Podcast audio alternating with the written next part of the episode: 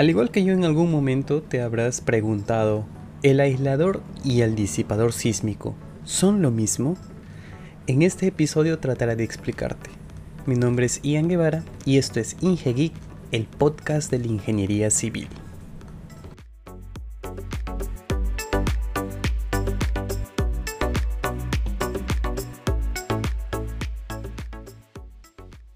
Estos tipos de sistemas antisísmicos son en algunas ocasiones confundidos erróneamente, ya sea por la reciente inserción en la industria de la construcción o porque sencillamente no se usan en todos los países, causando que la comunidad aún no tome en consideración el estudio de estos, su función, los tipos que podemos encontrar en el mercado, así como sus características para determinado caso. El diseño estructural tiene como finalidad idealizar un modelo que pueda soportar diversas cargas, incluyendo la sísmica.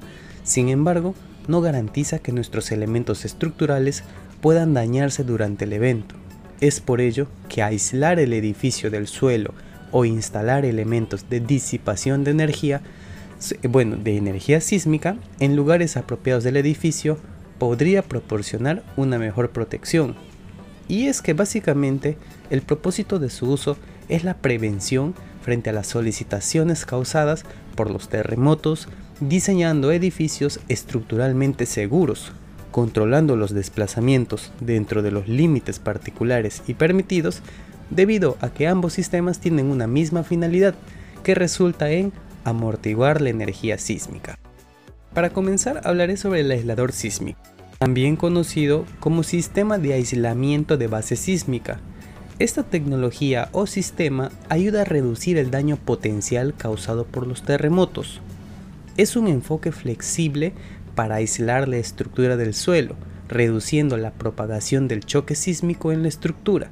Además de reducir la posibilidad del daño estructural, también minimiza el daño secundario a los equipos dentro del edificio, como computadoras, instrumentos de precisión, equipos médicos y sistemas de comunicaciones. Este sistema se instala entre el suelo y la estructura superior y están compuestos de caucho laminado de acero y neopreno, debido a que la forma más efectiva de controlar los desplazamientos son usando materiales que tengan capacidad de amortiguación, por ello se utilizan convencionalmente los famosos elastómeros, los que también se utilizan en las infraestructuras llamadas puente. El utilizar este tipo de sistemas antisísmicos puede llegar a absorber hasta un 80% de la energía de un terremoto, lo que permitiría mantener el edificio en pleno funcionamiento.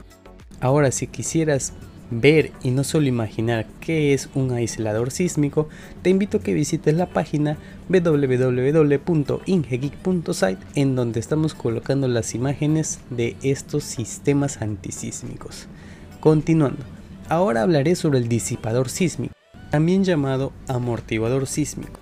Son mayormente utilizados como apoyo a los aisladores sísmicos, ya que tienen como función, como su nombre mismo lo indica, disipar las acumulaciones de energía y evitar la fatiga de otros elementos estructurales a causa de la sobresolicitación de las cargas. Este es un sistema viscoelástico que proporciona un mayor control y protección contra las vibraciones que emergen como resultado de los vientos, pero al día de hoy también se utilizan con fines de control sísmico. Este sistema está compuesto por una sustancia viscoelástica, como se mencionó, y se coloca entre las bridas externas de acero y la placa central. Eh, por citar un ejemplo, si eres de Perú, en el aeropuerto Jorge Chávez, en el aeropuerto de la capital, existen bastantes disipadores sísmicos y esa fue eh, la primera vez que vi uno. Bueno, continuando, la vibración que causa el movimiento relativo entre las pestañas y la placa central se disipa por la sustancia viscoelástica colocada entre las placas. Los disipadores sísmicos se utilizan en marcos estructurales y arriostramiento de acero. Y de esta manera concluyo el episodio de hoy, un episodio rápido, express, pero espero que hayas aprendido un poco más sobre este tipo de sistemas antisísmicos en donde el disipador sísmico es una especie de arriostre que está en forma de eh, V invertida que confina un marco para prohibir el desplazamiento y cuando hablamos de aisladores sísmicos son una especie de cimientos con elastómeros que aíslan, como su mismo nombre lo indica, el, suelo con la estructura. Eh, más o menos por ahora es un poco de imaginación porque estamos hablando, o estoy tratando de explicarlo a través de un audio, a través de este podcast, pero espero que hayas descubierto o hayas aprendido estas diferencias. Mi nombre es Ian Guevara y esto fue IngeGeek, tu podcast de ingeniería civil. Antes de irme, si quieres saber más información sobre ingeniería civil, te invito a que visites mi blog www.ingegeek.site y si hay algo que realmente te aporta valor, te invito a que lo compartas. Eso fue todo. Hasta la próxima.